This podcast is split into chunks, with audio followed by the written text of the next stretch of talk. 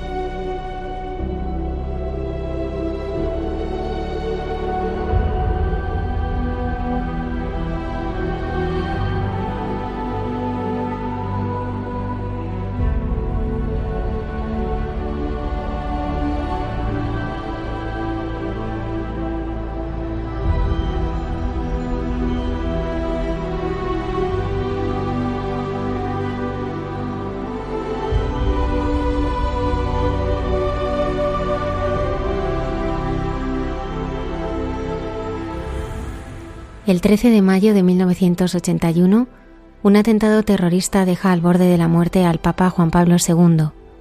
Un joven consagrado que se prepara al sacerdocio acude a la capilla de su residencia y ofrece a Dios su vida por la del Papa. Poco tiempo después aparece una leucemia. ¿Qué movió a Eduardo Laforet a realizar un gesto así? ¿Cómo vivió su enfermedad? Javier Segura, cruzado de Santa María, nos ayuda a conocer la vida de este joven que entregó su vida por el Papa y la Iglesia. Menos de un año después de su muerte ya estaba canonizado. Es querido e invocado en el mundo entero. Es el franciscano San Antonio de Padua, y hoy lo conoceremos mejor con la ayuda del padre Alberto Rollo, consultor en la Congregación para la Causa de los Santos. El padre Miguel Márquez Carmelita Descalzo en Dios nos hace guiños nos traerá historias de superación de la adversidad que nos enseñan cómo Dios siempre sale a nuestro rescate en los momentos de dificultad.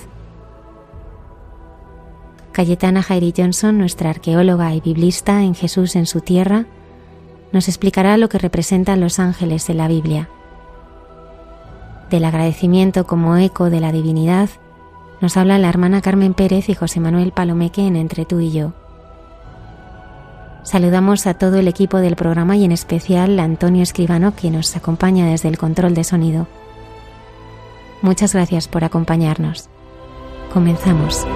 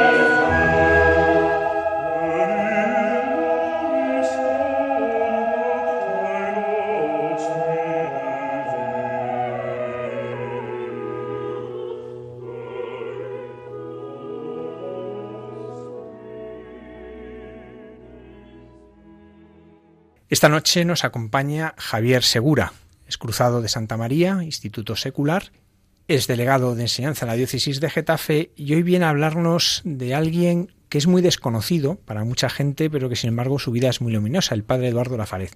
Buenas noches. ¿Qué tal, Javier? Buenas noches. ¿Quién era el padre Eduardo Laforet? Mm, bueno, resumidamente podríamos decir que eran dos, dos facetas importantes. ¿no? Era un sacerdote y era miembro del Instituto Secular Cruzados de Santa María. Eh, y era un sacerdote joven, eh, falleció a los 27 años y lo más reseñable por lo que digamos eh, se le conoció más en su momento y por lo que ha quedado en la memoria es porque ante el atentado del Papa Juan Pablo II que todos recordamos con los que lo vivimos ¿no? con aquella angustia pues él decidió ofrecer su vida por el Papa y bueno, pues al tiempo pues eh, falleció de una leucemia. Así que bueno, eh, ese es un poco el resumen de lo que podríamos decir. Los Cruzados de Santa María sois un instituto secular, luego sois laicos con una consagración a ser fermento en el mundo. ¿Cómo surge la vocación de Eduardo? La, vocación de Eduardo surge dentro, eh, iba a decir, la de ser cruzado dentro del grupo juvenil de la milicia de Santa María. Él era un joven madrileño, aunque bueno, había nacido en Cataluña, pero bueno, pronto vinieron su familia a vivir a Madrid. Eh, un joven que ya tenía inquietudes, que iba a misa y de hecho ahí es donde conoció a otro joven eh, que coincidió con él un día en misa y le animó a unirse al grupo de la milicia de Santa María. Y ya dentro de ese grupo juvenil, pues eh, las dos vocaciones, la vocación sacerdotal y la vocación de consagración a Dios en medio del mundo, pues cristalizaron. ¿Cómo vivió él cuando era, estaba en el movimiento de, la, juvenil, el movimiento de Santa María? ¿Cómo era la vida de Eduardo? ¿Cómo, qué llamaba la atención en él al resto de sus compañeros? Bueno, yo creo que la vida de Eduardo tiene, eh, bueno, primero que tiene varias, varios momentos, ¿no? Él empieza en Madrid, se suma al ritmo eh, habitual del grupo, que es un ritmo eh, muy vibrante, mm, digamos, muy comprometido con, con la vida de la Iglesia, es un grupo netamente apostólico, quizás es lo que más le pueda definir, ¿no? Entonces él enseguida empasta, ¿no? Con, con esa dimensión de, de, propagar el Evangelio entre los jóvenes principalmente, ¿no? Así que, bueno, pues en ese sentido él se suma, ¿no? Yo creo que el ideal que Eduardo ya podía tener de alguna forma pues ve, lo ve reflejado y se, integra perfectamente desde, desde muy pronto, ¿no? No es un proceso el suyo, como a veces en los grupos juveniles ocurre, ¿no? De poco a poco, sino de, de flechazo, ¿no?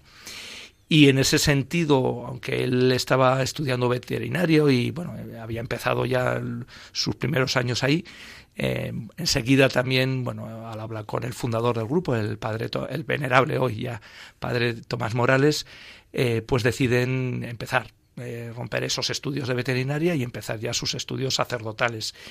Y, ahí ya empieza también una faceta suya, eh, hablando del grupo, que es lo que me preguntabas, pues como, como educador, educador de jóvenes. El carisma de los cruzados eh, es un carisma que está volcado en gran medida en la evangelización del mundo juvenil, ¿no?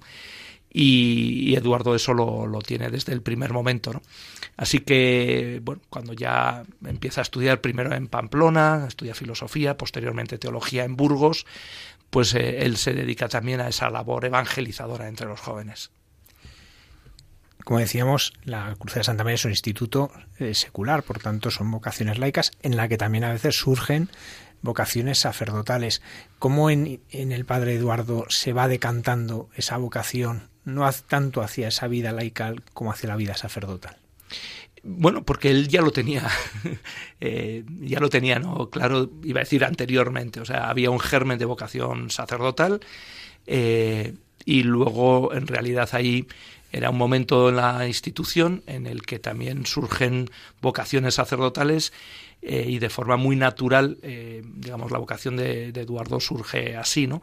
Bueno, lo que te comentaba antes, el propio padre Morales lo vio y curiosamente plantea el cerrar digamos, sin acabar los estudios de veterinaria.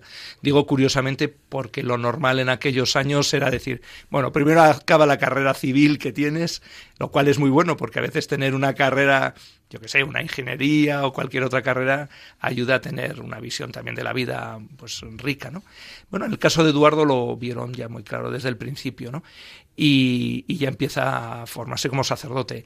Y de hecho eh, hay un momento en concreto en Burgos que es cuando ya se desarrolla la enfermedad precisamente y demás, ¿no? Eh, que están viviendo en una comunidad, pues 10 eh, jóvenes que se están preparando para el sacerdocio, ¿no? Eh, en concreto, por ejemplo, con el padre entonces todavía laico, Juan Carlos Elizalde, hoy obispo de Vitoria, por ejemplo, ¿no? Vamos al 13 de mayo de 1981, aquel día en la Plaza San Pedro, cuando el Papa pasa en, en ese papamóvil que estaba adaptado en aquel momento, pues abierto, el turco Aliasca dispara sobre el cuerpo de Juan Pablo II. El Papa siempre ha hablado pues que fue la mano de la Virgen la que desvía la mano experta del tirador para que no lo mate, aunque le deja muy gravemente herido. Es una noticia que conmueve eh, yo la recuerdo y era muy pequeño todavía y la recuerdo con, como algo impresionante, ¿no? Algo que, que, se, en las calles no, no eran los tiempos de internet, eran los tiempos en que te enterabas por la radio, apenas había tampoco mucha televisión y cómo aquello empieza a difundirse, es algo que impresiona y en aquel momento Eduardo es consciente de lo que ha pasado y qué hace. recorrió un escalofrío toda, toda la iglesia y toda la humanidad. Eh, realmente, bueno, eh, no había internet, pero yo creo que el boca a boca funciona más rápido casi que, la red. Eh, y sí, Eduardo estaba en ese momento en, Pamplona, estaba estudiando eh, filosofía y él siente eh, que siente varias cosas ¿no? interiormente, que su vida era muy poco comparado con la necesidad que la Iglesia tenía de ese Papa eh, estábamos en los primeros años del pontificado de Juan Pablo II. Eh, pues, quiere decir que tres años antes había sido elegido, ¿no? Eh, había abierto una ola de esperanza y, bueno, y realmente era un papa, que luego lo hemos visto, un papa santo y un papa providencial, ¿no?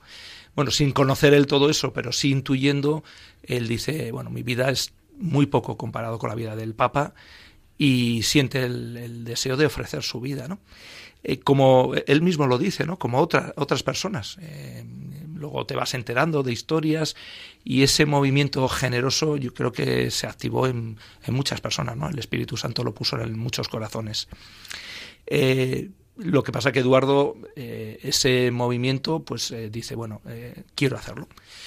Y bueno, claro, en ese sentido, él pertenece a un instituto o tal, entonces no es un simplemente lo ofrezco y voy a la capilla y ya está, sino que lo consulta con, con el que era en ese momento su superior, su director local, con Bienvenido Gazapo, y, se lo plantea. Entonces, yo me imagino, bueno, lo hemos hablado a veces, ¿no? Que eh, Bienvenido se queda, pues eso, ¿qué hago, no? Y comenta, él dice, bueno, yo no sería capaz de hacerlo, pero si el espíritu te mueve a ti, pues hazlo.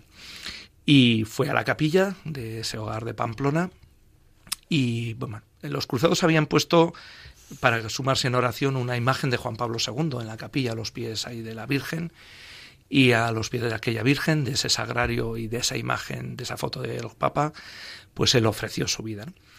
Y, y ya está, en el buen sentido, quiero decir que fue eh, sencillo, pero a la vez, y esto me parece que es importante, eh, siguiendo esos cauces ¿no? que la Iglesia pone. Si su superior le llega a decir, mira, no, no lo vemos porque no, no te hace bien, por ejemplo, ¿no? o lo que sea, ¿no? Y me parece que eso es importante, ¿no? que, que en la Iglesia quien ejerce la autoridad y le corresponde eh, tiene que hacer ese discernimiento a la escucha, ¿no? del Espíritu Santo, de las personas, y seguir ese cauce también es lo que nos da una garantía ¿no? de, que lo que hacemos, pues, digamos, puede tener ese sello de Dios. ¿no? Después de eso empieza el Papa a recuperarse, van llegando noticias muy positivas en ese sentido, aunque sabemos que él quedó con daños ya para siempre, que le van a afectar mucho a su salud. ¿Y Eduardo cómo estaba? Eduardo siguió su vida normal. quiero decir que en ese sentido no fue, bueno, pues como ofreció su vida, al día siguiente empezó a sentirse mal y ya. no, en ese sentido primero, lógicamente, todos seguían las noticias de la evolución del Papa.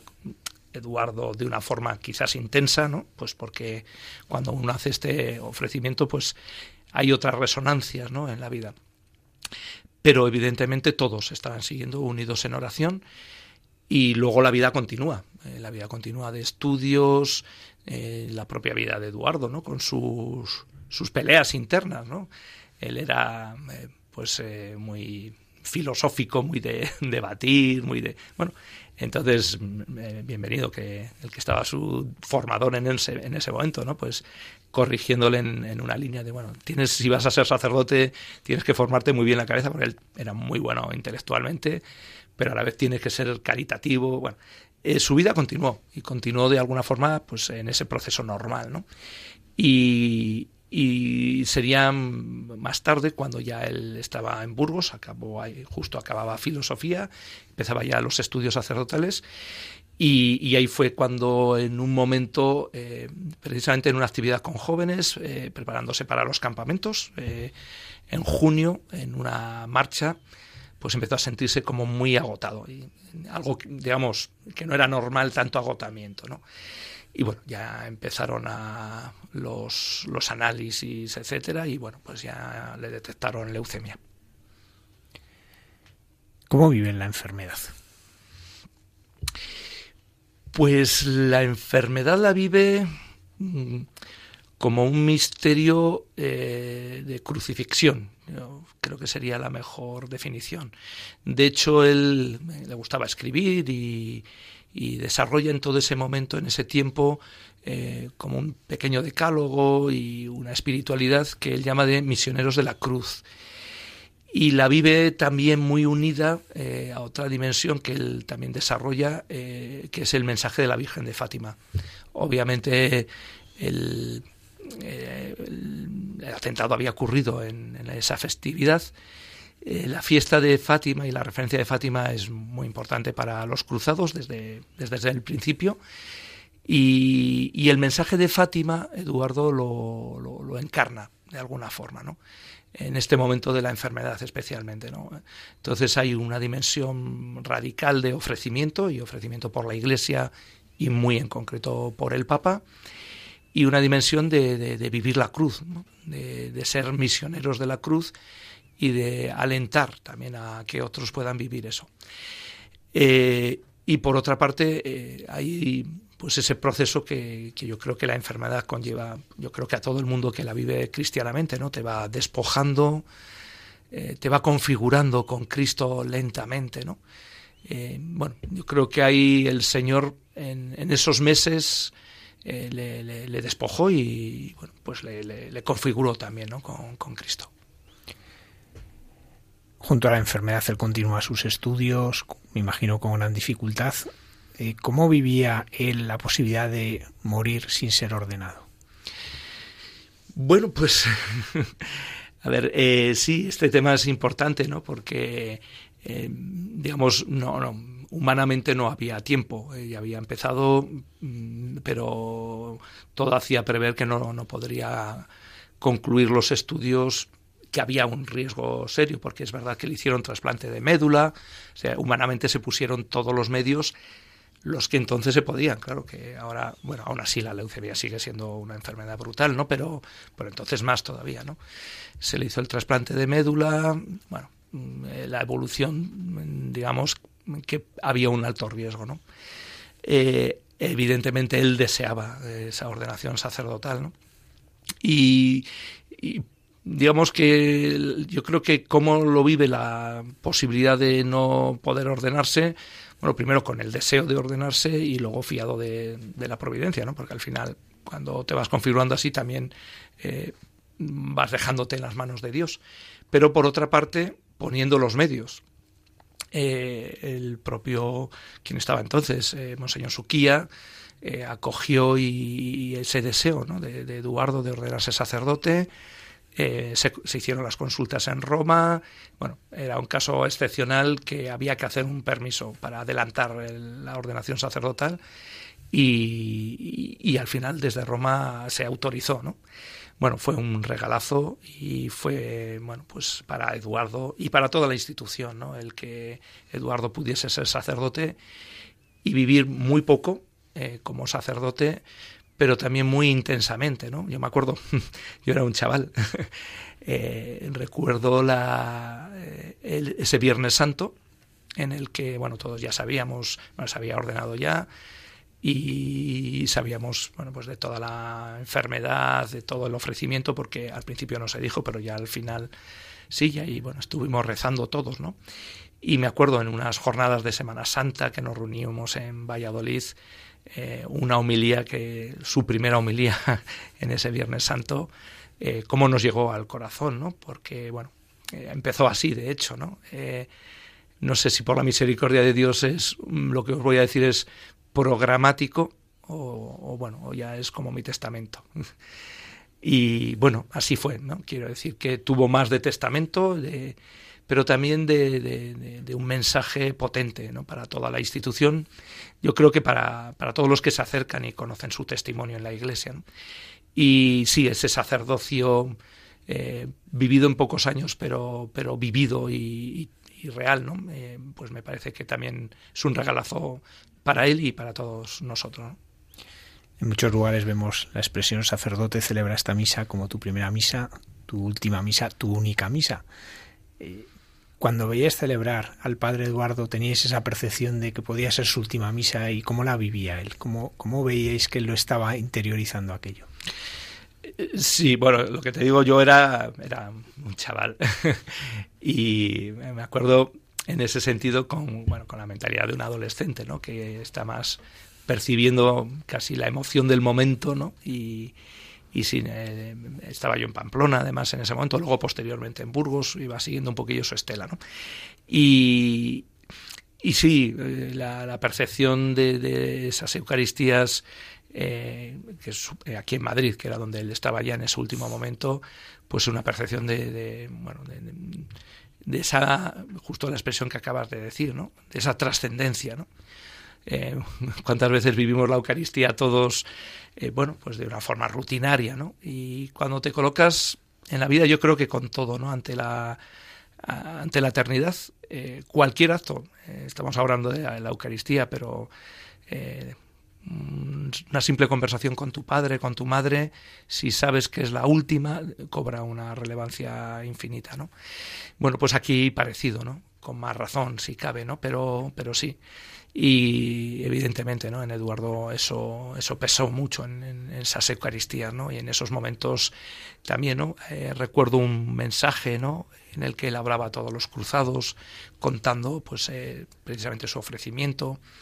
Bueno, él lo vivió así intensamente, pero también todos, todos nosotros. ¿Cómo fue su muerte? Bueno, pues mm, muy parecido a lo que ya hemos dicho, ¿no? Es una enfermedad que es muy dolorosa. Em, también él sufrió, ¿no? O sea, a veces estamos pensando en los santos eh, eh, como aquellas personas que, que, eh, que no reaccionan ante el dolor. Y es que el dolor está ahí y te hace sufrir.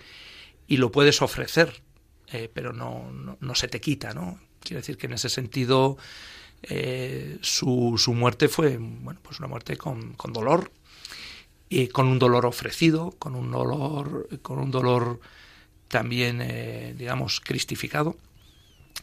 Eh, bueno, pues con todo el acompañamiento también de, quienes habían sido, bueno, su familia natural, por supuesto, ¿no? Pero también su familia espiritual, el, padre Manso, eh, Emiliano Manso, eh, que había sido su director espiritual, ¿no? Y confidente también de él, ¿no? bueno, la unción de los enfermos, todo, todo lo que es a la vez esa compañía espiritual de los sacramentos y ese momento, ¿no? del encuentro con el Señor, ¿no? Eh, bueno, en ese sentido, también, mm, como otros aspectos de su vida, eh, a mí que me ha tocado pues eh, acompañar hace poco, ¿no? Pues a un compañero que de trabajo que ha muerto de cáncer, pues una, una, muerte como otras, como otras muertes de un cristiano, ¿no? con esa esperanza que yo creo que es algo que uno percibe, ¿no? Enseguida entre eh, la diferencia, ¿no? Cuando muere un cristiano que muere con, con la esperanza y casi con la, ese último momento, ¿no? Que percibes que ya están casi tocando el cielo. Y, y a la vez, pues, con, con la confianza de, de, la entrega en Dios, ¿no? Y en, Eduardo, pues, eh, una muerte también muy unida a la Iglesia. Yo creo que eso habría que destacarlo en todo momento, ¿no? Eh, igual que ofreció su, su vida en un momento dado, posteriormente, bueno, pues ese ofrecimiento por el Papa marcó también este último momento de, de, de entrega. Él tenía y manifestaba la conciencia de que su ofrecimiento había sido escuchado y acogido. Sí, sí, sí, así lo manifestaba y así lo, lo expresaba. Y bueno, como todo, quiero decir que uno puede decir, bueno, pues sí o no. eh, y eso queda entre uno y Dios, punto. Eh, pero sí, en su conciencia, eh, la conciencia era clara, eh, su ofrecimiento fue un ofrecimiento, como hemos dicho antes, formal. O sea, quiero decir que no. Uno podría quedarse en el ámbito de los psicológico, emotivo, afectivo, pero cuando tienes un cauce que lo objetiva, pues eso, digamos, hay, hay una clave, ¿no? Que te da de autoridad. Y luego la vivencia interior. Es decir, que en, el momento en el que le diagnostican el leucemia, enseguida, ¿no? Inmediatamente eh, tiene ya el fogonazo la, de, de aquel ofrecimiento y, y, también vive la enfermedad desde esa clave de ofrecimiento.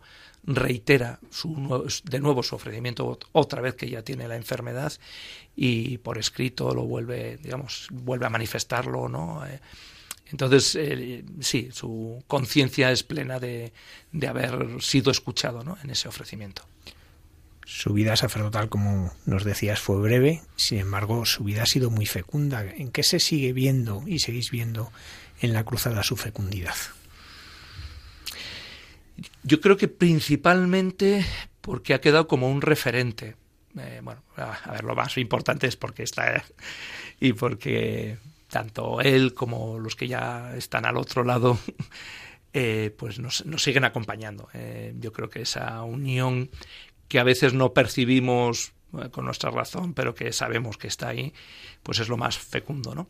Pero bueno, objetivando también, ha quedado como un referente para, para, todos nosotros, no solo para los que en su día, en una edad o en otra, vivimos ese acontecimiento, sino posteriormente, ¿no? Como, como ese referente mmm, de entregar la vida, de entregar la vida, ¿no? Eh, esa idea, curiosamente, en la, en la institución, digamos, ha, ha, habido como distintas formas de encarnarla, ¿no?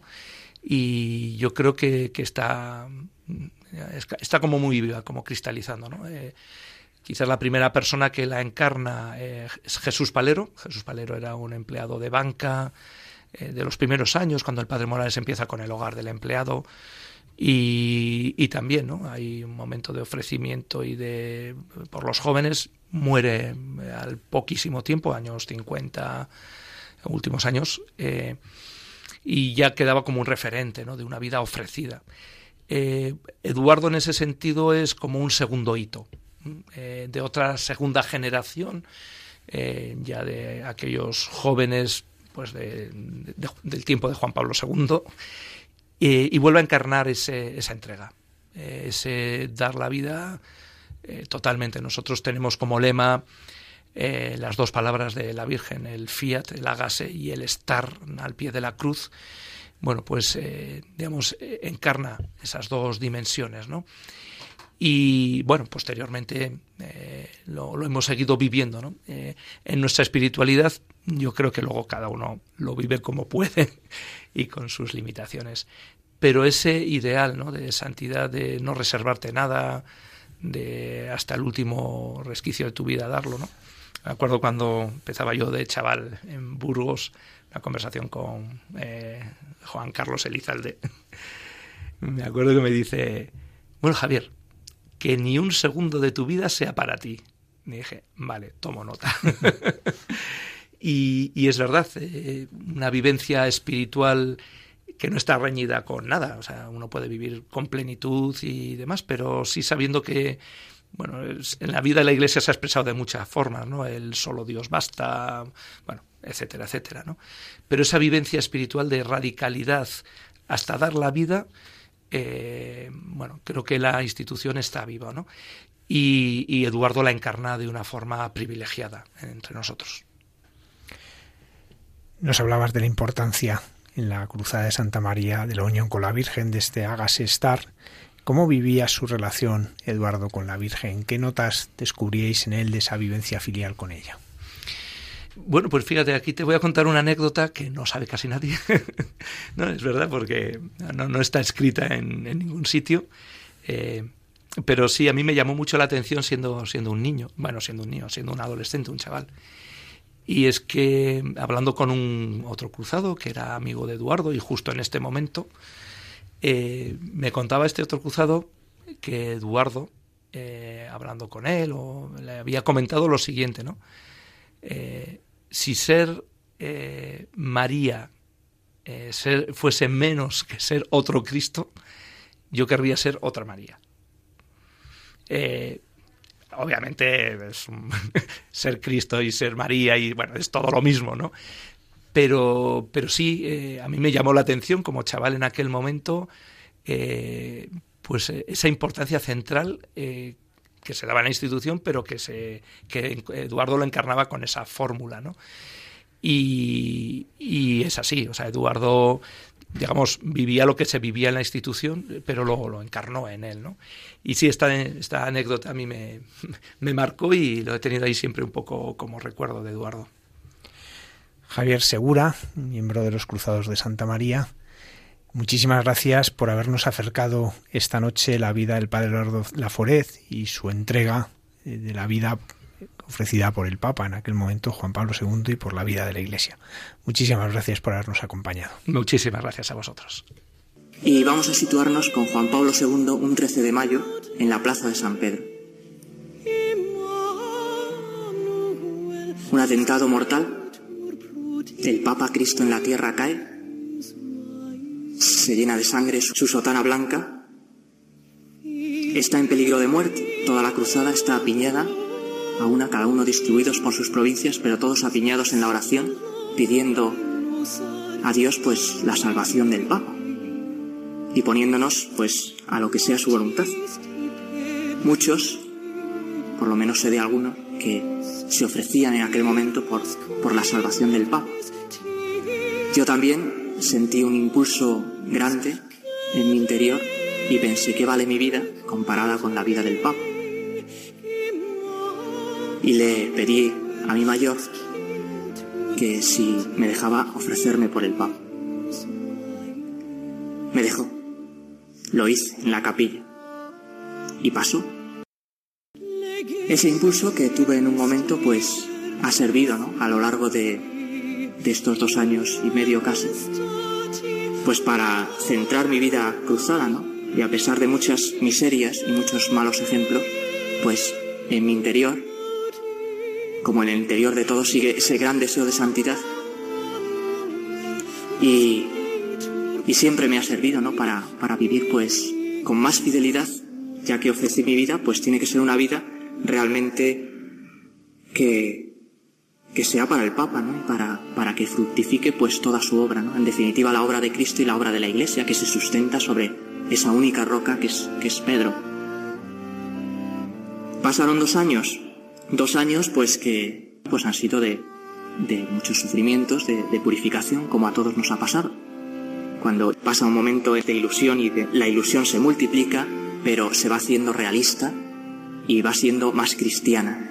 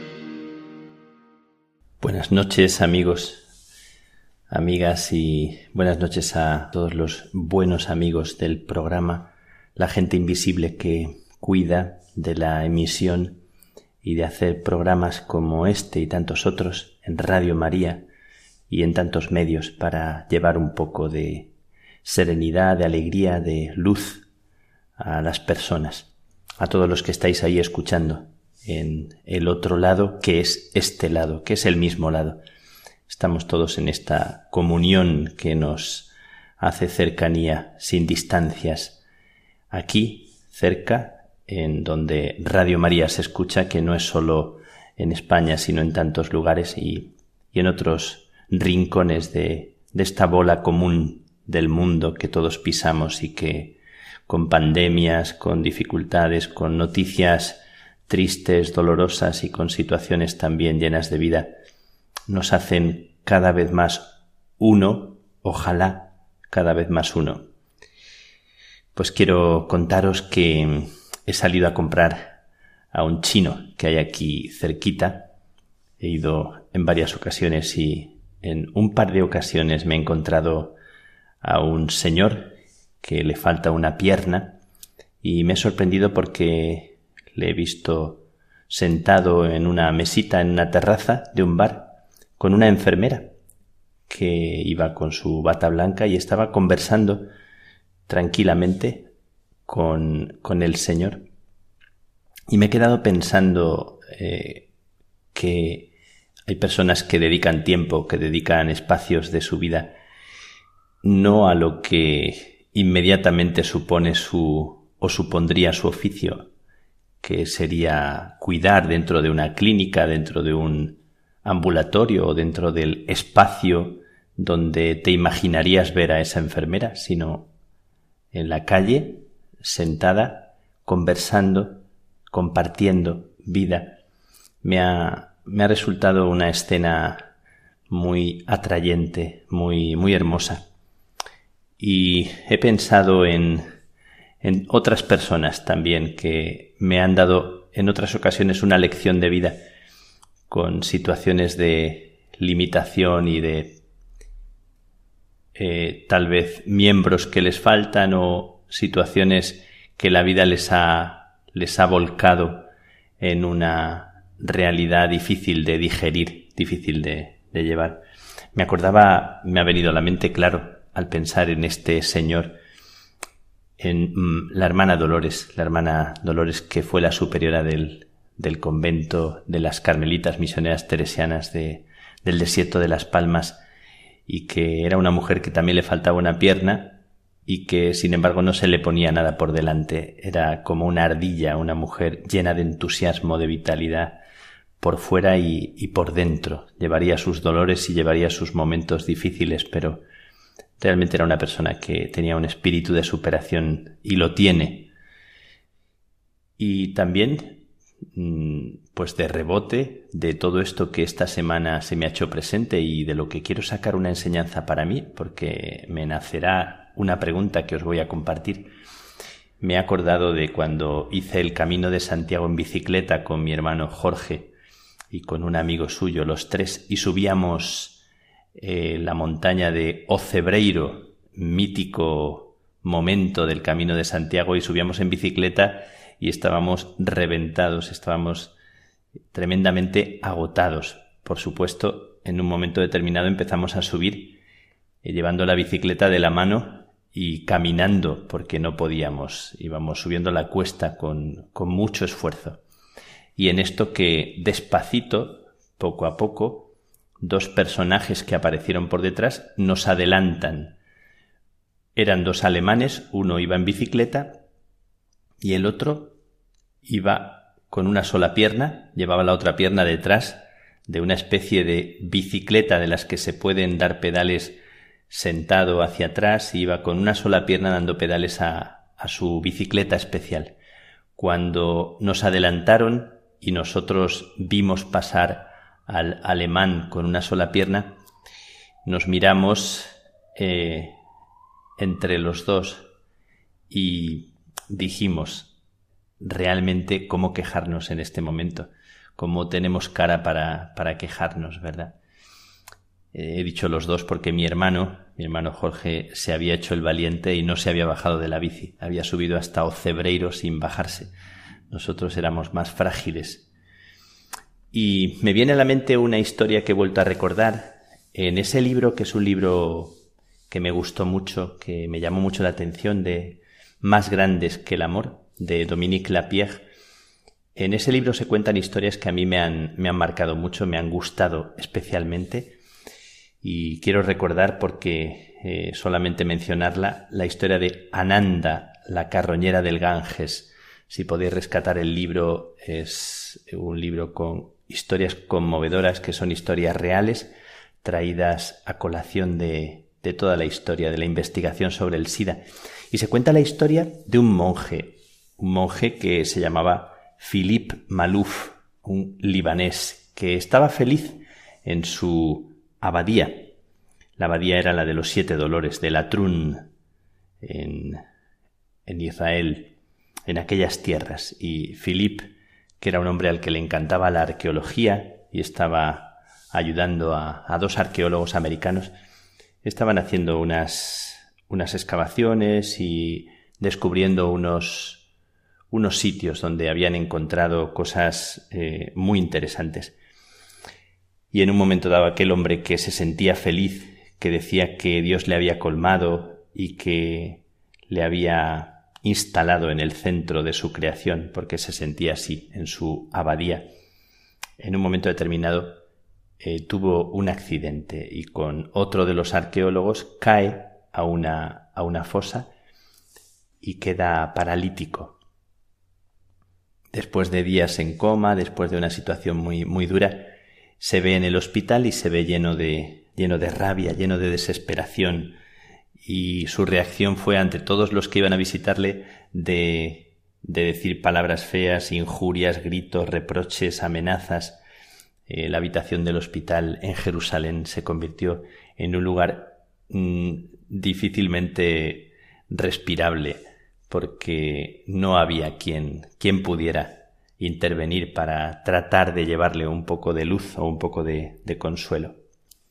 Él cuenta la historia después, en un momento determinado de su eh, enfermedad, aparece una silla de ruedas, una joven judía que entra en la habitación, él ve cómo entra alguien y dice con una sonrisa Shalom, le saluda y le dice me llamo Ruth, como la mujer de la Biblia, y te he traído una botella de vino para que brindemos por tu curación y para que brindemos por la vida. El vino es muy bueno y es del Monte Carmelo, precisamente él no podía, no podía eh, como salir de su sorpresa al, al ver aquella cara que era una cara llena de vida, de una joven judía paralítica también, que le invita a brindar por la vida. Y de hecho pide a una enfermera que le ayude, abren la botella de vino y le dan para que él pueda beber, para ayudarle a beber porque no puede, Philip Malouf no puede mover manos ni piernas. Brindan y ella es la que consigue sacarle de su cueva otra cueva más profunda y más oscura que la cueva en la que cayó cuando estaban en las excavaciones arqueológicas. Y su vitalidad eh, encima de su silla de ruedas consigue arrancar de Philippe Malouf una mirada que, que le devuelve otra vez al mundo de los que luchan por vivir en medio de una situación tan, tan dramática, tan dura para él. A Ruth, a esta joven judía que vivía en un kibutz, dos balas disparadas a quemarropa le rompieron, le partieron la columna. Y esta mujer, Ruth, habiendo perdido tanto, se convirtió en riqueza para él y consiguió despertarlo. Estoy contando estas historias, historias de personas que esta semana me han, me han venido a la mente y al corazón, y no estoy hablando fundamentalmente de personas que tengan límites o situaciones de, de no suficiente eh, capacidad en un sentido en cuanto a lo físico Me refiero a personas que se han superado y que han descubierto otra vida dentro de una vida que ya no es la de antes y me encanta. Y tal vez por esto me ha golpeado tanto, porque en mi oración de esta semana, cuando me he acercado a, a Jesús, cuando he ido viviendo con Jesús, la sensación que tengo a veces de cómo en la vida estamos siempre pensando en lo que nos falta. ¿Qué me falta? ¿Qué no tengo? Es como si todo estuviera montado sobre la creación de necesidades impuestas y como si nos, nos faltara como una actitud mucho más inteligente y sabia de saber valorar y disfrutar.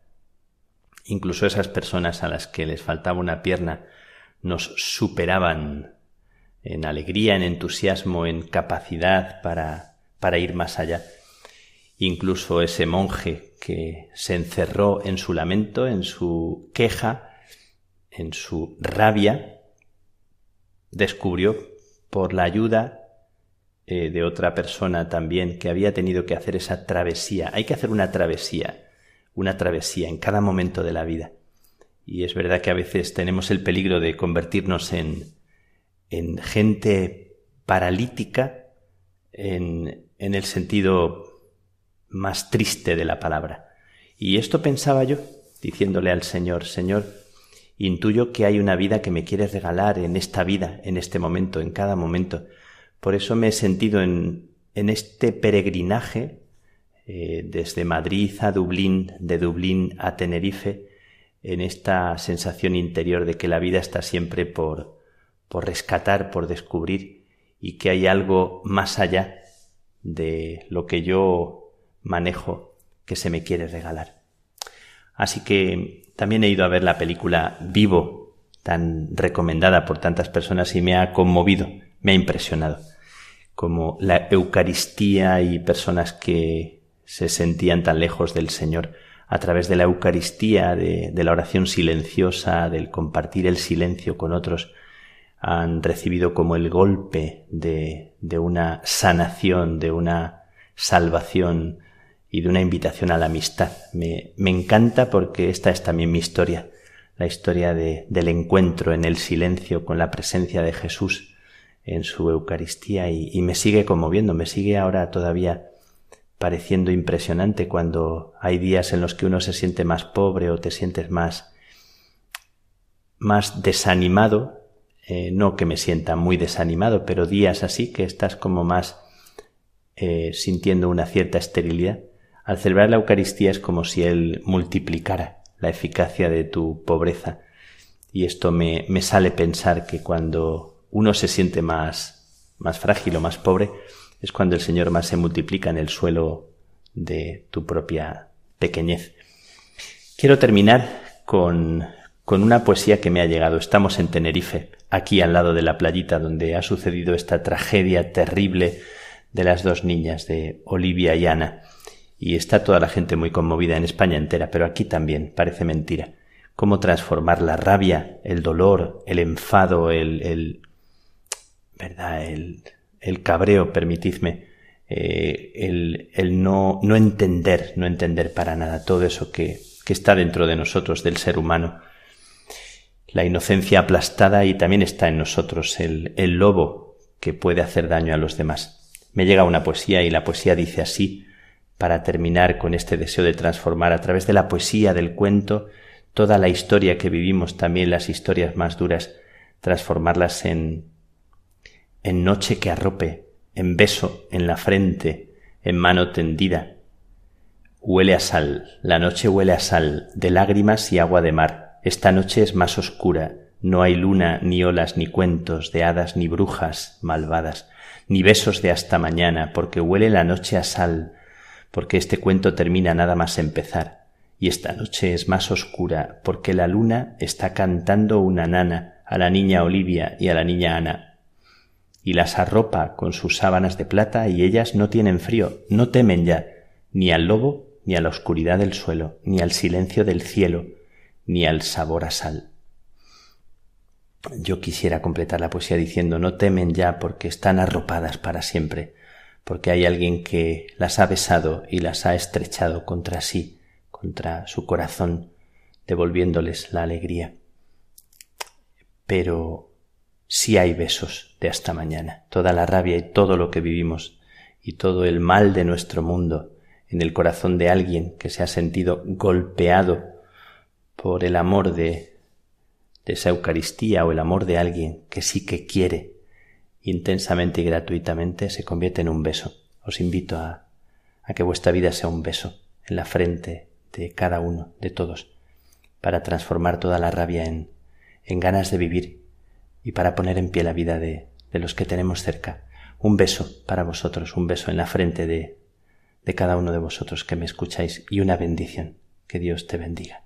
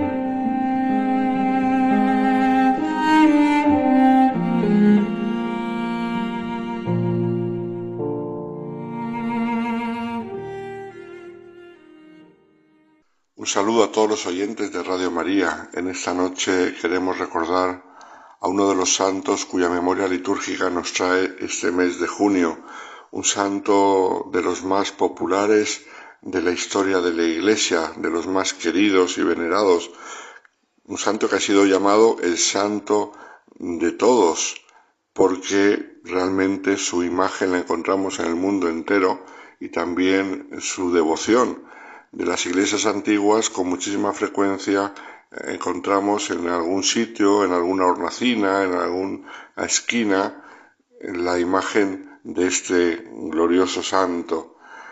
Además, su santuario, donde se recogen sus reliquias en el norte de Italia, es uno de los más visitados del mundo entero. Habéis podido adivinar que me estoy refiriendo a San Antonio de Padua, cuyo proceso de canonización es famoso porque fue el segundo más breve de toda la historia. No llegó ni siquiera a un año lo que duró el proceso de canonización. Cuando digo que fue el segundo más breve es porque hay otro, el de un dominico, San Pedro Mártir de Verona del siglo XIII, que ha sido absolutamente el más breve de toda la historia. Duró unos 330 días. El de San Antonio de Padua duró 350 días. Por lo tanto, por una cuestión de unos 20 días, es el segundo proceso más breve, mucho más breve que el de su santo fundador, Francisco de Asís. Y podemos decir que de los santos no mártires, sin duda, aquel que llegó a los altares más rápidamente, y esto por la grandísima devoción que tenía la gente de él durante su vida y en el momento de su muerte.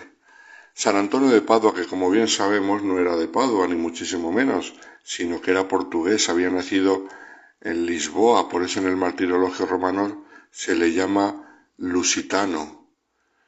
Quizá mm, de los que me están escuchando, algunos en peregrinación a Fátima han pasado por Lisboa y han visitado la casa donde nació San Antonio de Padua, de la cual realmente no queda prácticamente nada porque fue destruida completamente en el terremoto que arrasó Lisboa el 1 de noviembre de 1755 y entonces lo único que se conserva hoy es un pequeño sótano.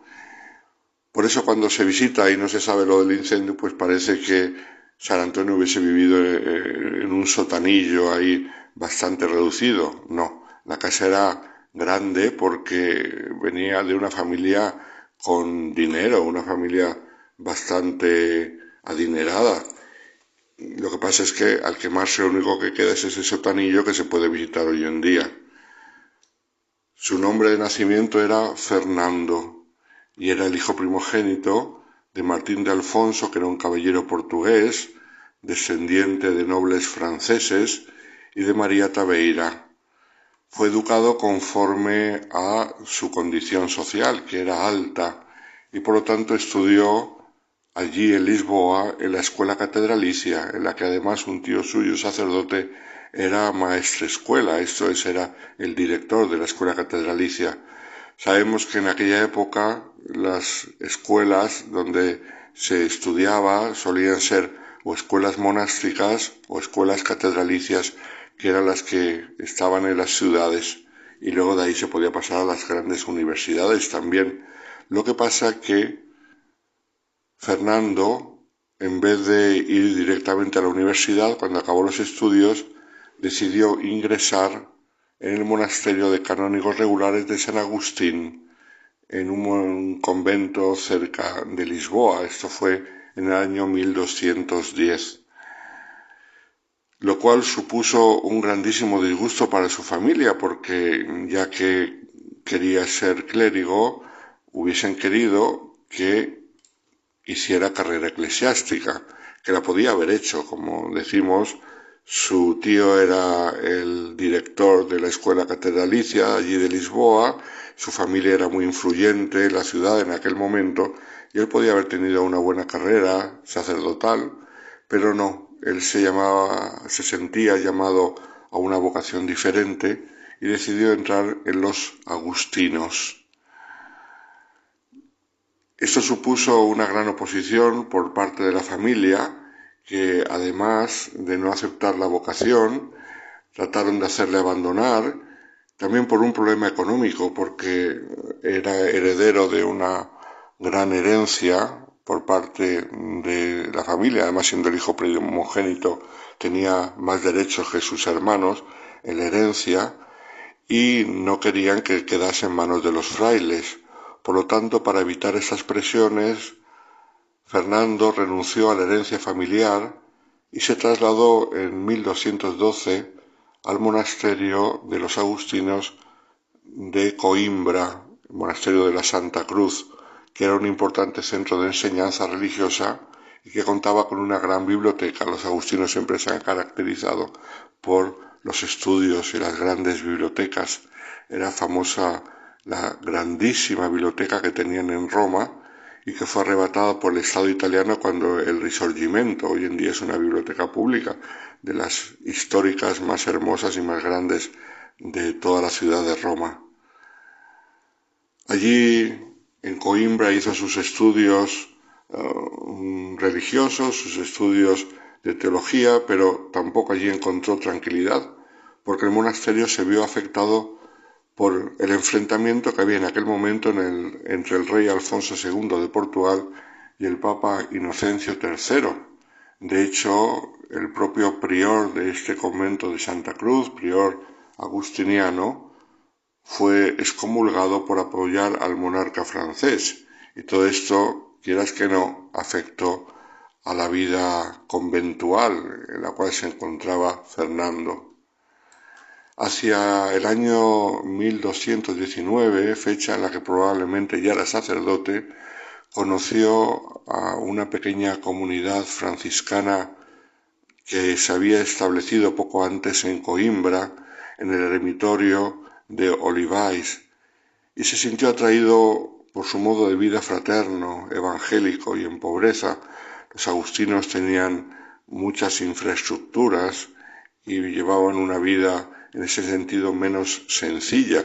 Sin embargo, los franciscanos atraían mucho porque siguiendo el ejemplo y las indicaciones de San Francisco, vivían en comunidades pequeñas, en absoluta pobreza, un ambiente muy fraterno y esto atraía mucho a los jóvenes de aquella época.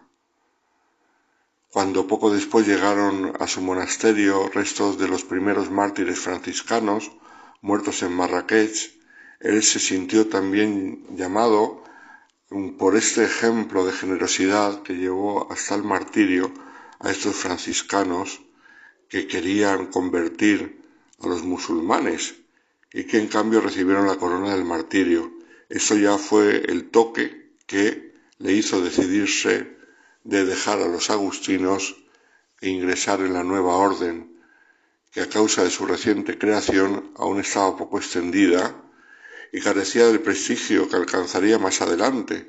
Fue una decisión mm, difícil, fue una decisión arriesgada y valiente, ya que venía de una orden muy consolidada y muy famosa y cambiaba para ir a una comunidad nueva de la cual pues no se sabía qué futuro tenían, era todo bastante incierto, se hablaba sin duda de la santidad de su fundador, pero mm, era todo demasiado nuevo para saber por dónde tiraría esa orden recién fundada y sin embargo él decidió ingresar en ella. Cuando tomó el hábito franciscano en el verano del 1220, ceremonia sencilla presidida por el provincial de España, él decidió cambiar el nombre de Fernando por el de Antonio, por devoción a San Antonio Abad, como sabemos uno de los mm, padres del desierto. No tenemos que olvidar que el eremitorio en el que él ingresó allí cerca de Coimbra estaba dedicado a, San Antonio Abad y esta decisión fue un símbolo de su cambio de vida. Quería un nuevo estilo de vida mucho más sencillo y evangélico.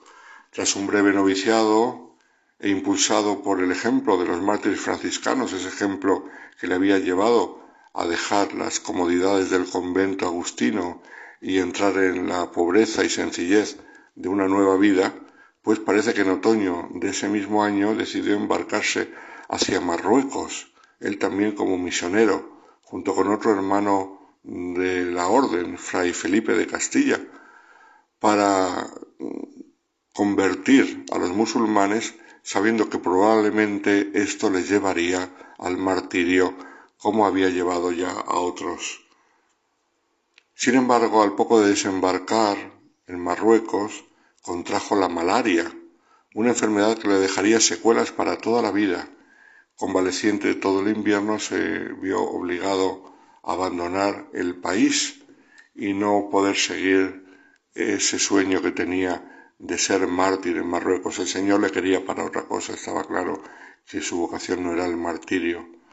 Su intención era llegar ahora a las costas españolas y desde ellas volver por tierra a Portugal, pero una tempestad llevó el barco nada menos que hasta Sicilia, y allí en Sicilia se encontró él que quería volver a su tierra, a su convento de Portugal, y fue acogido por los franciscanos. De hecho, llegó a una ciudad llamada Milazzo, donde había una comunidad franciscana, y ahí fue acogido para completar su recuperación de la malaria y coincidió que iba a haber un gran encuentro en Asís, un capítulo de la Orden, que se celebró en el año 1221, el llamado capítulo de las esteras, famoso en la biografía de San Francisco de Asís, que convocó a tres mil franciscanos y él, mm, como portugués que estaba allí en Italia, fue invitado a ese capítulo. En ese capítulo conoció a San Francisco de Asís y decidió no regresar a Coimbra para ponerse al servicio de Fray Gracián, provincial de la zona de la Emilia-Romagna, una circunscripción franciscana en el norte de Italia, y ahí se quedó, ya en Italia, para siempre. Fray Gracián lo envió durante un año a un eremitorio para que se fortaleciese y se recuperase y a mediados de 1222, ya con buena salud, le encontramos predicando en distintos lugares. De hecho, su provincial le nombró predicador y le encargó ejercer su ministerio por todo el norte de Italia, donde se extendía mucho la herejía de los cátaros, y él, con la buena doctrina y sólida formación que había aprendido con los agustinos, podía hacer mucho bien pero es que además empezó ya a destacar como gran predicador, un predicador que gustaba mucho a las masas. ¿Y esto por qué? Porque precisamente con los agustinos había aprendido bien la palabra de Dios, la conocía muy bien, al dedillo, y entonces sus homilías eran muy evangélicas. La gente estaba cansada de retórica vacía de predicadores, y él predicaba siempre citando la palabra de Dios, era famoso por eso. ¿Cómo sería su labor catequética y cómo sería que mm, se le llegó a nombrar, después de su muerte, por supuesto, doctor de la Iglesia, pero es el llamado doctor evangélico por lo mucho que citaba en sus sermones, los cuales están por escrito, por eso los conocemos, el Evangelio y la vida de Cristo. Esto atrajo desde el principio la atención de la gente, pero no solamente de la gente, sino también, como hemos dicho, de sus superiores, que incluso lo llegaron a trasladar hacia el 1224 o 1225 al sur de Francia, donde los albigenses y los cátaros tenían más fuerza que en Italia.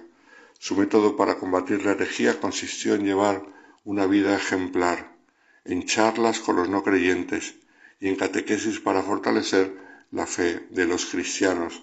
Entonces en Francia predicó y enseñó en Montpellier, en Tolosa y en otros sitios. Y desde el capítulo de Arles de 1225 mm, se le animó a que siguiese predicando e incluso se le nombró custodio de una de las comunidades allí en Francia. Como tal, estableció la residencia de los franciscanos de la ciudad en una antigua ermita benedictina y fundó un convento. Estuvo un tiempo de custodio, esto es, de superior de una comunidad en Francia. Parece ser que San Francisco de Asís quedó tan impresionado de la fama de Antonio que le nombró predicador para toda la orden e incluso le escribió una carta llamándole, bromeando, mi obispo, aunque San Antonio no llegó a obispo. Parece ser que se le ofreció, pero lo rechazó. El caso es que se le dio el nombre de maestro para toda la orden de franciscanos. La muerte de San Francisco el 3 de octubre de 1226 le obligó a viajar a Asís como superior de su comunidad para asistir al capítulo general que debía elegir al nuevo ministro general. El capítulo tuvo lugar el 30 de mayo de 1227, siendo elegido Fray Juan Parenti. Este religioso buen conocedor de la valentía de San Antonio le nombró provincial de toda la zona de la Emilia Romagna, como hemos dicho, en el norte de Italia. Fue muy querido por sus frailes, y durante su provincialato recorrió los lugares de su provincia visitando los conventos y predicando y aunque no era su intención haciéndose muy conocido entre las gentes de todos aquellos lugares. También por entonces debió estar durante estancias largas en Padua, donde fundó una escuela de franciscanos y comenzó a escribir una serie de sermones Fruto de su labor fue el aumento de las misiones de predicación y la fundación de numerosos conventos. En el capítulo general de 1230 pidió al, general, a Parenti, que le retirase de su cargo a causa de su mala salud. El general aceptó su renuncia a cambio de formar parte de una comisión que debía presentar al Papa Gregorio IX varias cuestiones sobre la regla franciscana que el pontífice debía estudiar y aprobar.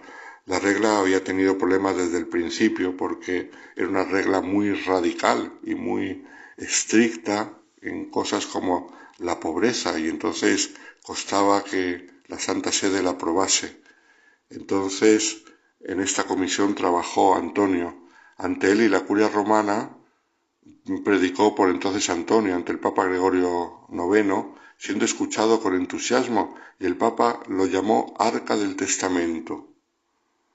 Después marchó al que sería su último destino, por fin, a Padua, donde había fundado una escuela, como hemos dicho. Y en Padua se entregó con tal ardor que en lo sucesivo a su nombre quedaría asociado ya al de la ciudad. Para siempre sería conocido como Antonio de Padua. Se instaló primero en una capilla pequeña y después en el convento franciscano. Allí escribió sermones, predicó, allí enseñó, allí haría muchísima labor a pesar de que la salud ya no lo acompañaba. Llegamos a, la, a el 1231, a la cuaresma, en la cual predicó mucho, pero se le manifestaron ya grandes signos de agotamiento por la enfermedad. En el mes de mayo de ese año, habiendo empeorado su salud por el viaje, se retiró fuera de la ciudad para descansar y terminar de escribir sus sermones, pero la gente eh, tuvo conocimiento del lugar en el que estaba y acudían en masa para oírle y pedirle consejo, y no lo dejaban descansar. El viernes 13 de junio Sufrió un colapso y ante el próximo fin pidió que le trasladasen a Padua. Así se hizo, aunque para evitar las multitudes se detuvieron en la capilla donde él había vivido al principio y donde murió aquella misma tarde, tras recibir la extrema unción recitar los salmos penitenciales. No había cumplido ni siquiera cuarenta años y había ejercido su intensa predicación pues poco más de diez. La muerte de Antonio fue mm, un shock para la ciudad de Padua. La celebración de sus exequias fue multitudinaria y además como enseguida empezaron a atribuírsele milagros, esto hizo que comenzase su proceso de canonización que como hemos dicho fue muy breve, el segundo más breve de toda la historia. Una anécdota de San Antonio de Padua. La iconografía nos lo presenta delgado y alto y así de muy buen aspecto y sin embargo no era para nada así, era más bien bajito y gordito.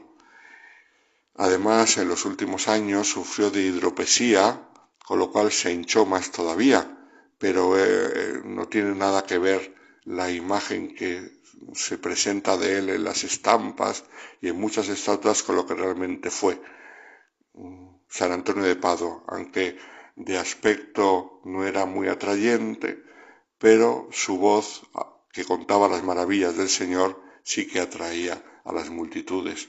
Y por eso, mm, por la maravilla de sus sermones, fue proclamado doctor de la Iglesia, un hombre que mm, fue eligiendo siempre mm, lo más radical, la entrega más grande y la más heroica en el servicio al Señor. Pero el Señor le llevó por donde él no quería ir. Él quería llegar al martirio y el Señor le llevó por la predicación y la enseñanza y ahí supo ver la voluntad de Dios y santificarse. Que San Antonio de Padua nos ayude a todos nosotros también a buscar siempre la voluntad de Dios en nuestra vida. Muy buenas noches a todos los oyentes de Radio María.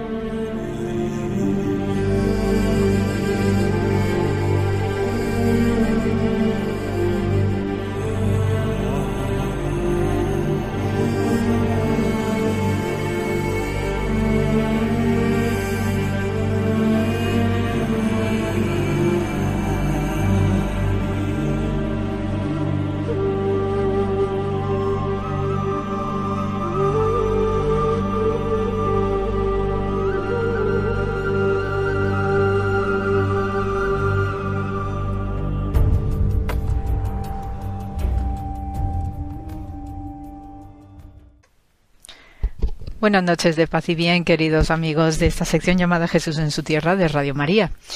Y puesto que vamos avanzando ya en el tiempo y ya tenemos eh, en puertas eh, un nuevo verano y con este calorcito y la mejoría de la salud y sobre todo en el avance de la vacunación a todos, pues eh, no está de más y en mi opinión no está de más que siempre estemos acordándonos de aquellos seres que obviamente se nos han ido en primera instancia, pero también de aquellos otros seres que eh, entre esos que se nos han ido se han convertido en nuestros ángeles guardianes. Entonces, en el programa de esta noche, pues me gustaría hablaros de lo que representa eh, la figura del ángel en el judaísmo y eh, para comprender ¿no? también pues determinados episodios bíblicos y algunas eh, formas ¿no? un tanto misteriosas y también milagrosas que hay a lo largo de la tradición bíblica, tanto del Antiguo como del Nuevo Testamento. En principio, la palabra ángel en hebreo se le conoce con el término de malach y que en primera instancia y según la exégesis rabínica pues tiene el significado de ser un mensajero, un enviado, no que comunica algo en nombre de, Dios.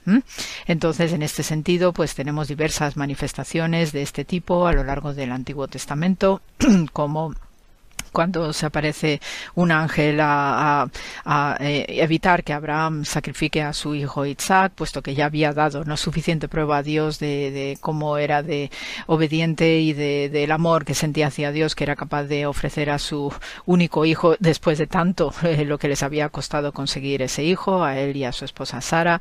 También tenemos una voz angelical ¿no? que aparece en la zarza ardiendo de Moisés ¿eh?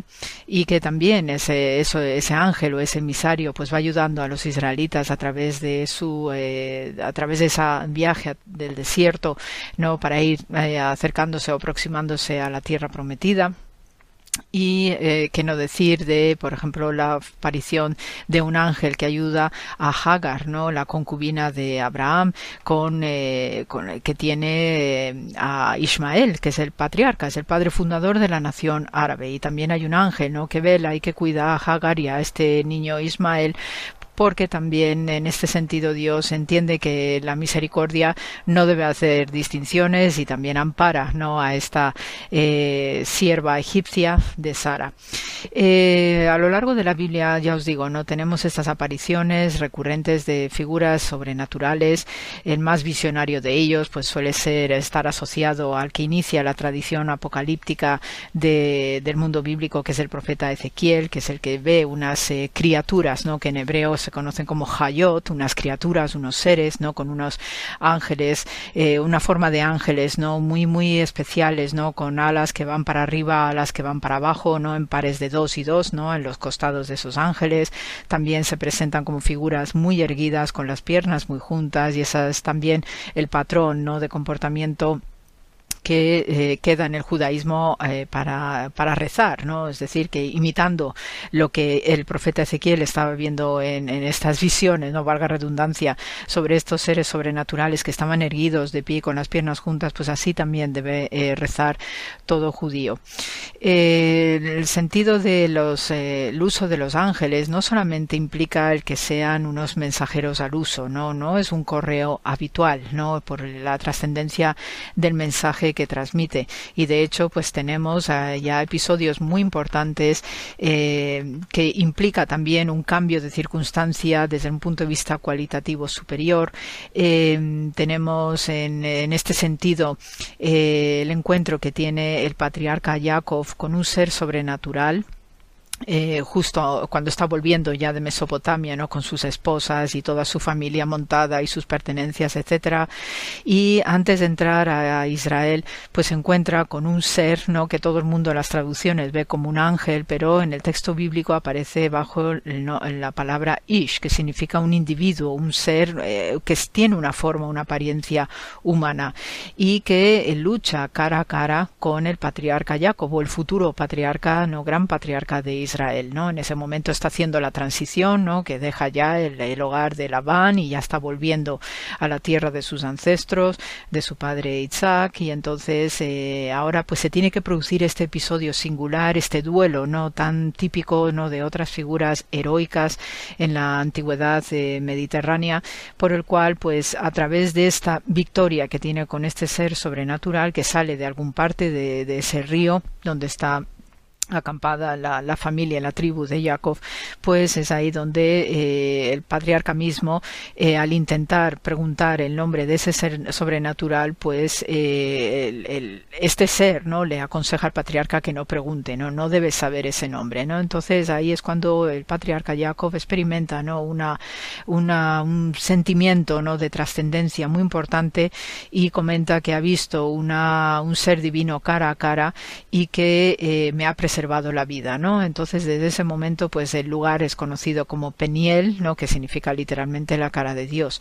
Y a partir de ese encuentro, pues Jacob eh, también experimenta, ¿no? Un nuevo valor, un nuevo coraje, ¿no? Y además que ya con un papel de dirección profunda, ¿no? Que, le va a convertir ya en ese patriarca final, ¿no? De todo este ciclo del Génesis, por el cual, pues, eh, mm, va a no solamente a ser uno de el tercer gran patriarca de Israel, sino que va a suponer el cambio del nombre para indicar este cambio de estatus importantísimo y eh, que todos conocemos como Israel. Y entonces, a partir de allí, pues, este, estos encuentros eh, singulares, ¿no? Con seres sobrenaturales implica también un cambio de conciencia, un cambio en un ciclo histórico y una nueva era. Eh, todo este tipo de motivos son altamente simbólicos en el mundo de la antigüedad y por eso pues no hay que despreciar ¿no? el significado y el contenido.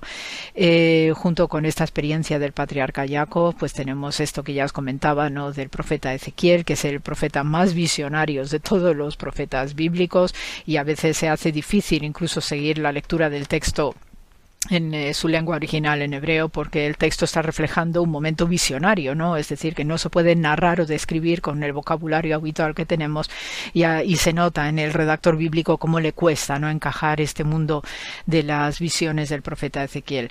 También tenemos eh, experiencias muy reveladoras y en el caso de eh, Sansón, uno de los jueces de Israel, Sansón, hay un uso angelical desde el punto de vista de una anunciación. y esto pues os sonará mucho, obviamente, pues por la anunciación de María donde ahí se nos presenta el superángel Gabriel. En este caso, pues también eh, el embarazo, perdón, el embarazo prodigioso que tiene la madre de Sansón, pues viene a través de un intermediario, de un eh, superángel, ¿no? Que, que, se presenta, ¿no? A Manoah, especialmente al padre de Sansón. Eh, está muy, muy intrigado, está muy inquieto, ¿no? Por esta circunstancia nueva que se les presenta en su vida, ¿no? Un embarazo también que no se esperaba. Y entonces Manoah, pues de manera insistente, ¿no? Interpela a este ser trascendental o sobrenatural, ¿no? Para que le explique, ¿no? Cómo va a tener un hijo siendo que su mujer es estéril. Entonces, en este sentido, pues tenemos, ¿no? Estos episodios de anunciación que siempre van a, adelantarnos, ¿no? El nacimiento de un personaje prodigioso y sobre todo, pues también este, esta inquietud de Manoah, pues no deja de ser que se puede hacer una equivalencia, una analogía con la inquietud del propio San José, que se encuentra también con un embarazo prodigioso y vemos en el Nuevo Testamento como a veces le cuesta ¿no? encajar toda esta circunstancia y hay un super ángel también que le va chivando, le va tranquilizando en sueños ¿no? para que mm, vea que todo está bien, que todo está previsto según el plan de Dios y que esté tranquilo, que no va a haber ningún problema. Ya después, eh, en esta evolución de la angeología, ¿no? desde el punto de vista judío, donde teníamos esta previa identificación como hombres o como figuras humanas, ¿no? de manifestaciones angelicales, y este, volviendo otra vez al, ciclo patriarcal, cuando Abraham está sentado ¿no? en, la, en la puerta de su jaima, de su tienda, y tiene la visita de tres personajes ¿no? que le vienen por el desierto, vienen como personas normales y corrientes que están viajando viajando por el desierto, tienen unas vestimentas específicas, ¿no? Como hoy también podemos seguir viendo en el próximo Oriente. y entonces ya cuando Abraham está interactuando con ellos, que les invita a comer y a beber, etcétera, se da cuenta que hay algo más detrás de ellos, ¿no? Y es que precisamente la historia que va a venir a continuación, pues va a ser la destrucción de Sodoma y Gomorra. Y ahí tenemos también un episodio muy singular de cómo Abraham está regateando con el propio Dios que está en medio de esos tres personajes que, se presentan a Abraham. Eh, a partir ya de las visiones proféticas de Ezequiel, vamos a tener una, una descripción de ángeles mucho más elaborada, más sofisticada, ¿no? Con estas apariencias ya más que, a la, que nosotros estamos acostumbrados, con alas y con un brillo alrededor muy, muy singular. Y a partir del libro de Daniel, que tenemos que recordar que el libro de Daniel pues es compuesto ya en época helenística y se suele dar una fecha redonda, ¿no? Para ubicar la escritura del libro de Daniel en el siglo II antes de la cristiana, ahí ya empiezan a aparecernos ángeles con nombres propios, como precisamente Gabriel y Miguel o Mijael en lengua hebrea.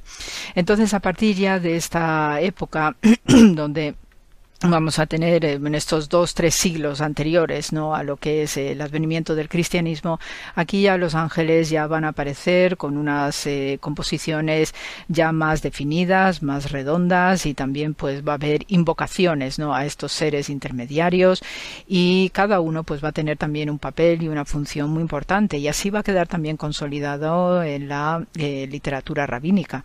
Entonces tenemos estos principales angelotes que no tenemos en la tradición del Midrash, ¿no? que se conoce así al género de la exégesis y se hace exégesis eh, pues también eh, contando parábolas o el, estilo hagádico. y aquí el Midrash nos habla de eh, Mijael o Miguel, que significa quien como Dios. Tenemos a este súper, mm, vamos, ángel, ¿no? Que comunica, que, que da información, como Gabriel, que significa Dios es héroe, es un valiente. Después tenemos el superángel Uriel, que significa Dios es luz, y luego finalmente tenemos a Rafael, que Dios es el que sana, ¿no? Y entonces estos ángeles pues tenían unas simbologías, ¿no? Que los identificaban especialmente. Miguel pues suele estar llevando una espada, es un ángel guardián al que se le invoca para protecciones contundentes y rotundas. Después Gabriel ya os he dicho, ¿no? Que es el que es el vocero, es un mensajero. Uriel es el que representa también la luz, la inspiración de a través del fuego y Rafael es el angelote sanador.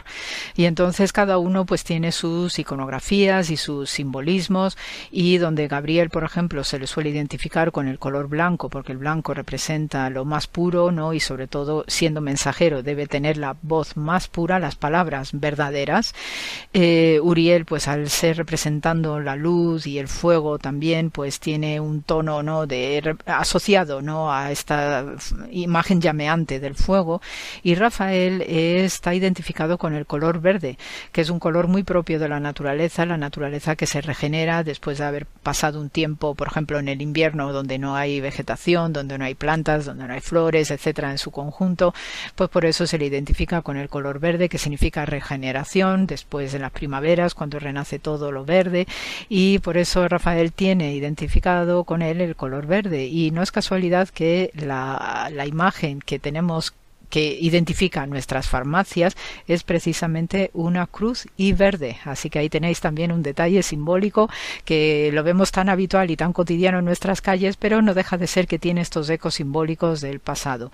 Y eh, estos cuatro superangelotes pues se les suele rezar también en la tradición judía y sobre todo cuando uno se va a dormir y es esta plegaria tan eh, popular que tenemos, ¿no? De cuatro angelitos tiene mi cama, etcétera, etcétera, pues es algo muy parecido en la tradición judía, en lo que es la, piedad individual y del hogar, porque se entiende que cuando uno se va a dormir pues experimenta, ¿no? Como una especie de muerte simbólica al irse a dormir y entonces uno invoca a estos superángeles pues para que te acompañen en la noche, que no venga ningún una cosa maligna a atacarte, ni mucho menos, o a provocar tu muerte, ¿no? Y entonces uno hace una plegaria invocando a estos ángeles, te vas a dormir y solicitas con agradecimiento que Dios te permita resucitar equivalente a despertar al día siguiente, ¿no?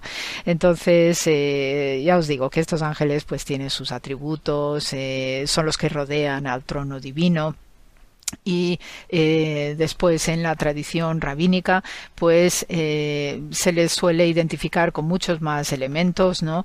en los cuales pues representan simbólicamente el eh, poder de Dios para hacer la paz allí donde se presente y entonces precisamente para mantener la paz ahí está el superángel Miguel que ya os digo que se le representa con una espada y es un defensor formidable que siempre está en con el demonio llamado Samael, eh, que es otra figura angelical también, y ya después en otro programa os podré contar este tema de los ángeles caídos.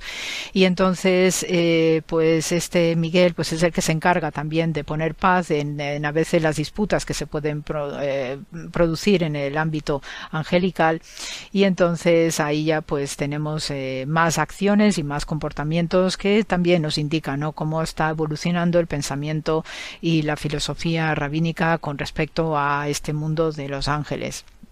Eh, suele haber eh, también en las celebraciones del Shabbat, eh, hay leyendas también muy peculiares con este tema del Shabbat, que no solamente es una celebración en el cual se honra ¿no? el descanso divino después de la creación y allí pues hay una hay un ritual no muy propio del Shabbat doméstico donde tanto el hombre como la mujer tienen una parte muy activa en el encendido de las velas, en la bendición del vino, del pan de Shabbat que se llama halá, que significa no novia, porque es una celebración mm, muy femenina. Al, Shabbat se le personifica como si fuera una reina y se le recibe como una reina en la casa de todos los eh, judíos, sino que además junto a esta celebración y esta práctica habitual, pues también, según la literatura rabínica, tenemos la figura de dos ángeles, eh, uno bueno y otro malo, que eh, van acompañando a todos los que celebran el Shabbat en esos viernes al ponerse el sol para ver quién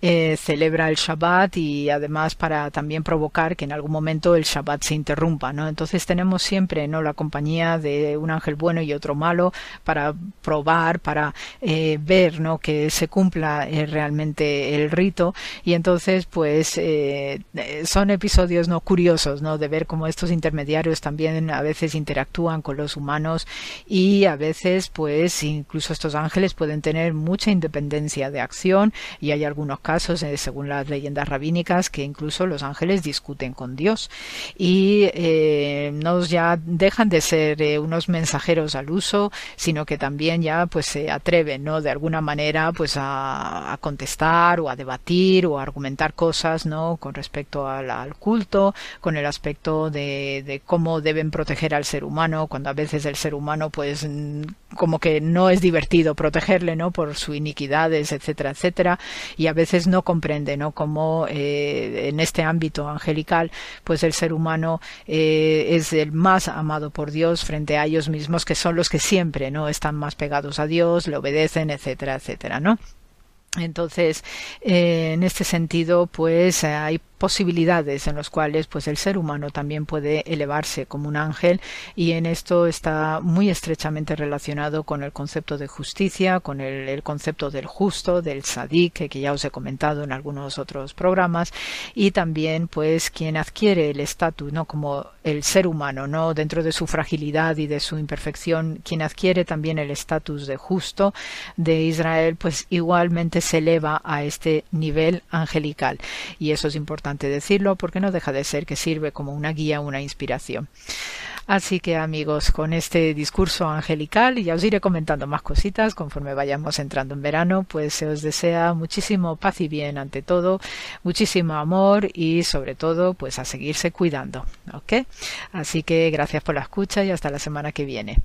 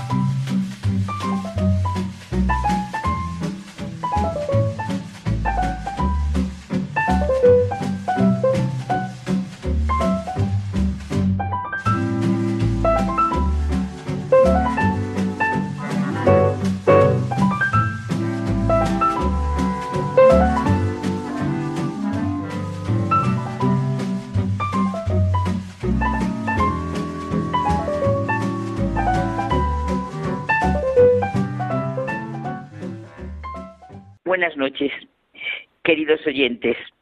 Nuestro diálogo de hoy va a ser muy concreto, pues es sentir el eco de algo divino, el agradecimiento. Sí, sí, el agradecimiento es el eco de algo divino. Eso es lo que queremos ver. La gratitud y el reconocimiento son los mejores dones del ser humano. El agradecimiento cambia la vida. Es lo que hablábamos un día, ¿te acuerdas, José Manuel?, sobre la sana memoria del corazón. Pocos valores son tan poderosos como reconocer a los demás mediante la gratitud. Es la verdadera forma de conocimiento y unión. Te reconozco por lo que eres, por tu forma de ser, y tu vida me enriquece. Una frase que me hace bien. La gratitud puede transformar días comunes en días de acción de gracias. Por lo tanto, puede hacer de la rutina laboral un día con alegría y de las oportunidades bendiciones. La gratitud es la sustancia de la vida, la sal de la vida. Claro, agradecer en el fondo es saberse querido por Dios, sentir y vivir de la creación y de la redención, de que hemos sido llamados por nuestro Padre Dios a la vida, en la que vamos gestando la vida eterna. Y también, Carmen, abrirse a la vida con unos ojos capaces de ver y un corazón capaz de sentir, ¿no? Entonces tenemos que sentir dentro de nosotros mismos que el agradecimiento es el eco de algo divino. Eco en el sentido de resonancia, de consecuencia de algo. Mira, en una conversación muy buena, alguien dijo que la gratitud no parece una virtud importante, pero es la madre de todas las demás. Tener o no tener que agradecer. Ya está mal el planteamiento, decía. En ese terreno no puede darse la gratitud, así no puede florecer. Hay algo fundamental que hace posible el agradecimiento, el libre dar y recibir como carácter determinante en las relaciones humanas. La gratitud, como decíamos, parece algo pequeño en la vida, pero de ninguna manera es pequeño, porque es algo de lo que se puede, vamos así, algo de lo que no se puede prescindir. Sí, sí, la gratitud que decía esa persona, uy, la gratitud, de la marinera, para bien el agradecido y para mal el desagradecido. Fíjate, uno de los síntomas preocupantes de nuestra sociedad, de nuestras relaciones, sean del índole que sean, ¿eh? es precisamente que la gratitud parece ausente, no es habitual. La gratitud podríamos decir que está en desuso. Es una virtud no vivida y no valorada, claro. Prefiero no tener que agradecerle nada. Se oye frecuentemente en algunas conversaciones, ¿verdad? Y claro, con este tipo de planteamientos, si ahondamos, estamos poniendo de manifiesto cómo son las relaciones personales. Claro. Mira, Romano Guardini, en una ética para nuestro tiempo, bueno, para nuestro tiempo, que sigue siendo de lo más actual, eso que decimos siempre, la juventud y lo eterno, dice que se necesitan tres condiciones para el agradecimiento y que son fundamentales. El agradecimiento, como el ruego, solo lo hay del yo al tú requiere a las personas. Segunda, se da en el ámbito de la libertad, si no pierde sentido. Y tercera condición, solo hay agradecimiento con honor, con honor, con respeto. Tres condiciones que se implican y arrancan de la relación yo-tú. Se producen en el encuentro de dos personas. Solo cabe estar agradecido a una persona. A una ley a un seguro, a una estructura, no se le puede dar gracias, no se puede experimentar gratitud. La gratitud es la expresión de un encuentro personal en la necesidad de la existencia. Uno necesita y otro sabe dar. O uno sabe dar y otro sabe recibir. En ese dar y recibir germina el agradecimiento. Sí, el agradecimiento es la forma básica de la relación. En cuanto desaparece la conciencia de que se está tratando con una persona, avanza, digamos, el aparato, la estructura, y por tanto muere el agradecimiento. Prefiero no tener que agradecerle nada, ¿verdad? Como hemos dicho antes, es una expresión tremenda. No es el doy para que me des, ni te doy para tenerte dominado. El agradecimiento no se impone, no es una obligación, brota en la manera rica, personal y libre de realizar un trabajo, una función, en el trato personal. No agradezco que me den el producto que he comprado, pero sí en la manera de hacerlo. ¿No te parece? Claro. Me parece estupendo el ejemplo que has puesto, porque pasa corrientemente en la vida. Ese ámbito de la libertad es el que produce la apertura del corazón que lleva a decir y sentir te lo agradezco. Decía Quevedo que el agradecimiento es la parte principal de un hombre de bien. Y Lao Tse lo llama, lo que nosotros decíamos, la memoria del corazón. Siendo niños, dice Chesterton, éramos agradecidos a los que nos llenaban los calcetines por Navidad. ¿Por qué no agradecíamos a Dios que llenara nuestros calcetines con nuestros pies? Es buenísimo. Y el agradecimiento no existe sin respeto. Si no hay respeto mutuo, el agradecimiento sucumbe y se produce la ofensa. Solo merece el nombre de ayuda la que hace posible el agradecimiento. Solo es auténtica la relación, el trabajo que genera agradecimiento. El auténtico rogar y dar, el auténtico recibir y agradecer es bello, es profunda y grandiosamente humano, ocasiona el encuentro humano y este verdadero encuentro lleva al encuentro con Dios, de donde procede todo bien, verdad y belleza el dar y el agradecer que nos elevan por encima del funcionamiento de la máquina y de los instintos animales, son el eco de algo divino. El mundo, la naturaleza, es obra de Dios. Existe porque Dios lo ha pensado y que, por un misterio de la libertad del amor, quiere que exista. Es el constante don de Dios para nosotros. El que existamos cada uno de nosotros es un don.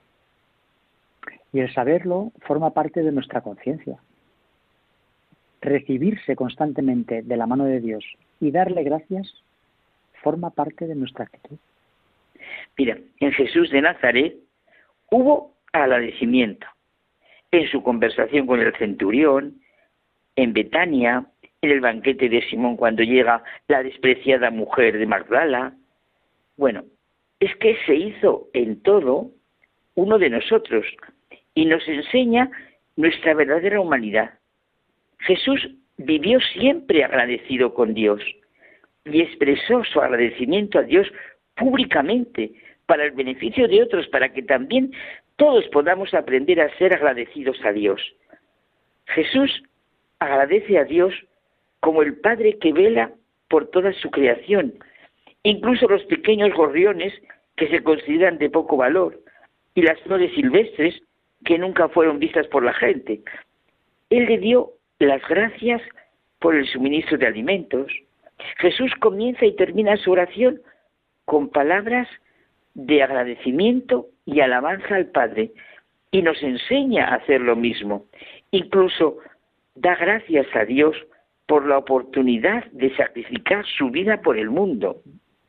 Y mira, los hechos de los apóstoles y, las epístolas escritas por Juan, Pedro, Santiago, Pablo, todos desbordan con expresiones generosas, gracias a Dios, Padre, Hijo y Espíritu Santo. Y su agradecimiento a Dios se derrama en su aprecio por los demás y las personas a las que servían. Sí, realmente podemos decir con razón que la Iglesia vive para alabar y dar gracias a Dios. Bueno, es que ella misma es acción de gracias.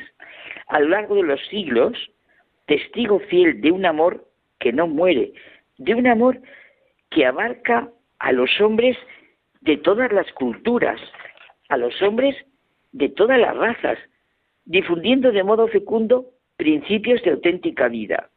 El canto del Te Deum es una magnífica expresión de todo ello. A ti, oh Dios, te alabamos. A ti, Señor, te reconocemos. A ti, eterno Padre, te venera toda la creación. Mira, Benedicto XVI tiene una meditación preciosa sobre el Salmo 110, que es como para leerlo muy frecuentemente, porque es un darle gracias al Señor de todo corazón, porque son grandes sus obras, porque esplendor y belleza son su obra. Bueno, y para acabar, si te parece, porque me lo vas a decir, en el centro de nuestra vida y por tanto de toda nuestra liturgia está la Eucaristía, que tú sientes, vives y quieres tanto, tanto en la Eucaristía, celebración, como en la presencia del Señor en el sagrario y en tus adoraciones. Ya sabemos que Eucaristía es una palabra griega que significa acción de gracias. La Eucaristía, el sacrificio mismo del cuerpo y de la sangre del Señor Jesús, que Él instituyó para perpetuar en los siglos hasta su segunda venida, el sacrificio de la cruz y su permanencia, ¿verdad? Signo de unidad, vínculo de caridad en el que el alma se llena de gracia y se nos da prenda de la vida eterna, como nos dice nuestro catecismo, que es lo que decimos. Pues sí, José Manuel, verdaderamente a vivir auténticamente el agradecimiento como el eco de algo divino. ¿Te parece? Hagámoslo así, abramos los ojos y, sepamos ver y apreciar a quienes tanto tenemos que agradecer. Muy bien. Pues buenas noches y hasta, la semana que viene.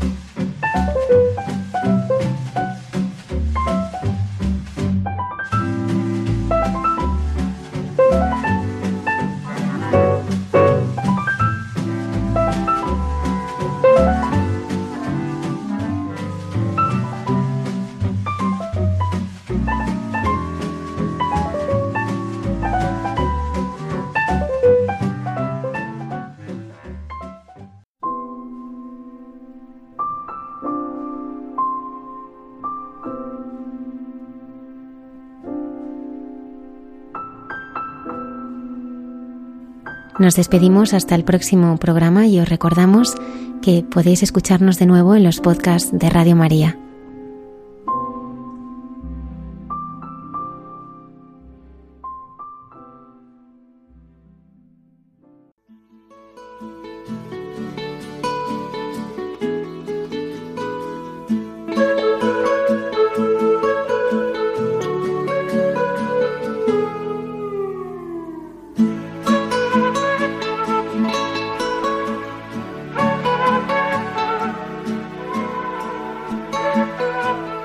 Y así finaliza en Radio María. Hay mucha gente buena.